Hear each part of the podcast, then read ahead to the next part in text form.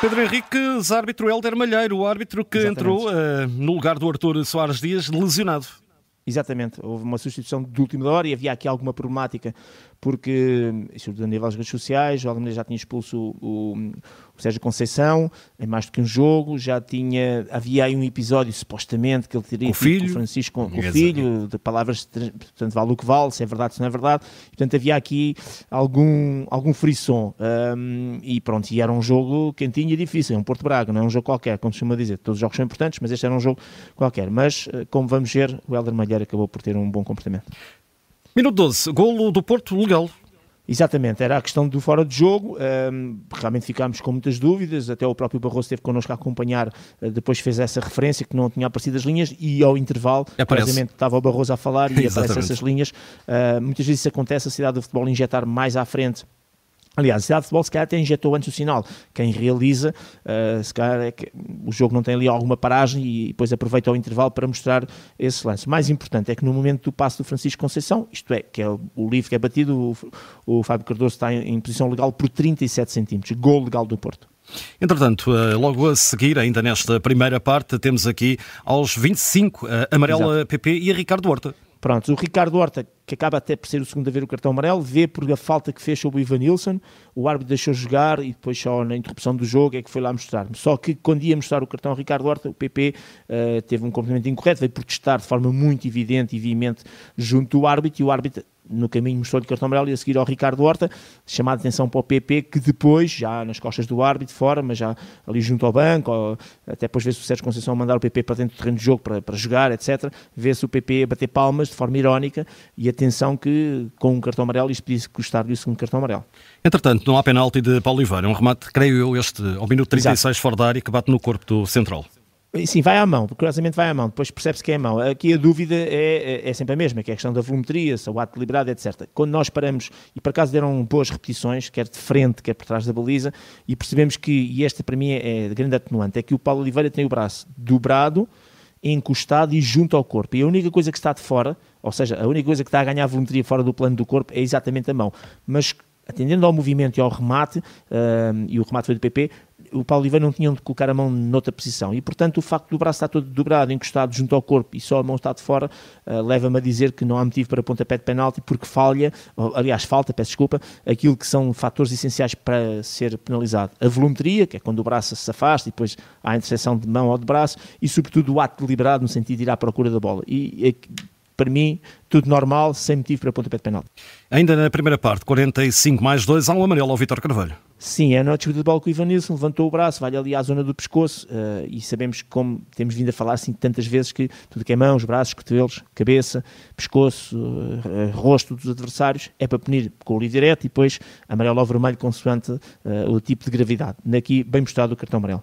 A segunda parte arranca com o penalti, o penalti do guarda-redes Mateus sobre Evan Nilsson bem, bem assinalado pelo árbitro, o Mateus não para o seu movimento, vai a deslizar e depois com ambos os pés, porque ele vai assim meio dobrado, acaba por varrer claramente o pé direito do Ivanilson. O Ivanilson já tinha dado o toque para fazer o passe lateral, mas independentemente da bola já ter sido passada, o que conta é se realmente há uma rasteira, como houve, e há consequência. E a consequência é que o Ivanilson é completamente albarroado e, e, e, cai. E portanto, pontapé de penalti bem assinalado, o VAR confirmou, nada a dizer. Amarelo também, minuto 62, o uh, Nico Gonzalez vê amarelo. Exatamente. Agarrou e puxou uh, e impediu uh, pelo corredor uh, direito do ataque do Braga que o Salazar pudesse fugir com algum perigo. Uh, aliás, houve uma dupla falta do Gonzalez e depois do outro jogador do Porto. O árbitro puniu exatamente essa primeira e considerou uh, que essa foi que impediu, realmente o jogador do, do, Braga de seguir, enfim, pelo corredor direito, cartão amarelo bem mostrado. No minuto seguinte, fica por exibir o amarelo para o André Horta. Certo, porque ele acaba por agarrar e puxar o jogador do Porto. Penso que o, o Pepe, Uh, e neste caso, aliás, o PP, se não tem o PP, e, PP. e este, o PP, peço desculpa, e, e, e, tendo em consideração que ele tinha um minuto antes, não é por causa disso, é porque o lance é para cartão amarelo, mas ainda mais com esta agravante que é se acabaste de mostrar um cartão amarelo por agarrar, puxar, etc., num lance logo, um minuto depois, uh, não fica bem não fazeres o mesmo. Portanto, o árbitro entendeu, uh, enfim, se calhar o agarrão não foi suficiente, mas estes comportamentos antidesportivos incorretos de agarrar e puxar são normalmente sempre penalizados de cartão amarelo. Ficou aqui o cartão amarelo para mostrar. Quem vê amarelo aos 65 é o Francisco Conceição. Sim, o André Horta ganha a bola a da área, vai a lançar um contra-ataque e o Francisco Conceição derruba o seu adversário. É a chamada falta tática, objetivo de destruir a jogada e por isso cartão, nós dizemos falta útil, cartão amarelo bem mostrado. Ainda de análise, aos 79 amarelo para o Paulo Oliveira.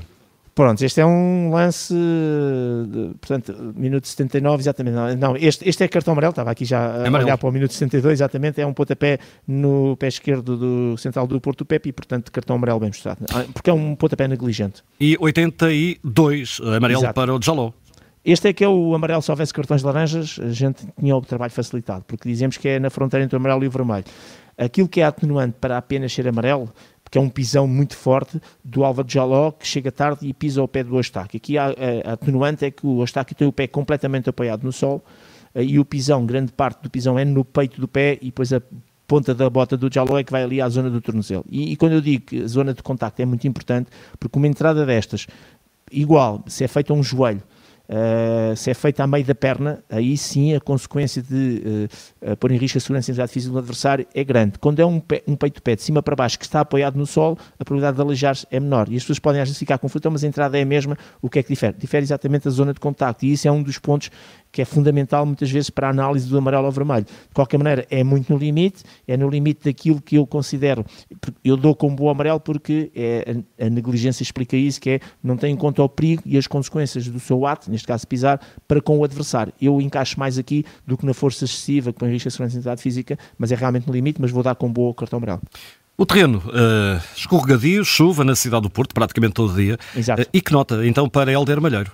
Exatamente, olha, faz parte até daquilo que a gente vai escrever ali depois nos nossos, nos nossos sítios, é chuva, terreno difícil, escorregadio, o jogo por si só, não só para aquelas questões que falámos logo no princípio, da admissão do Helder Manheiro, da por cima de substituição, como também, uh, por ser um Porto Braga, tinha todas as condições para ser um jogo difícil, e nós temos que também valorizar quando um árbitro consegue, com mais amarelo, menos amarelo, consegue uh, gerir bem. Foram 27 faltas para um jogo destes, com o terreno que estava muito bom, abaixo da média portuguesa de 30, 8 cartões amarelos, aqui um número um bocadinho mais mais elevado, mas vai ao encontro dos sete cartões amarelos e meio que, que eu tinha falado na, na antevisão do jogo que o Heller Malheiro tem de, de média, uh, esta época, uh, mas de qualquer maneira ele controlou bem o jogo disciplinarmente, teve bem no penalti assinalado, uh, teve bem na, naquele remate ao Paulo Oliveira que para mim não é penalti, e portanto acaba por ser uma arbitragem competente, positiva, nota 7. Nota 7, Helder Malheiro a ser aqui premiado com uma nota altamente positiva pelo Pedro Henriques, sem falta, que fica também disponível no podcast da Rádio Observador. Pedro, até à próxima, bom fim de semana. Obrigado, até amanhã, obrigado. Até amanhã.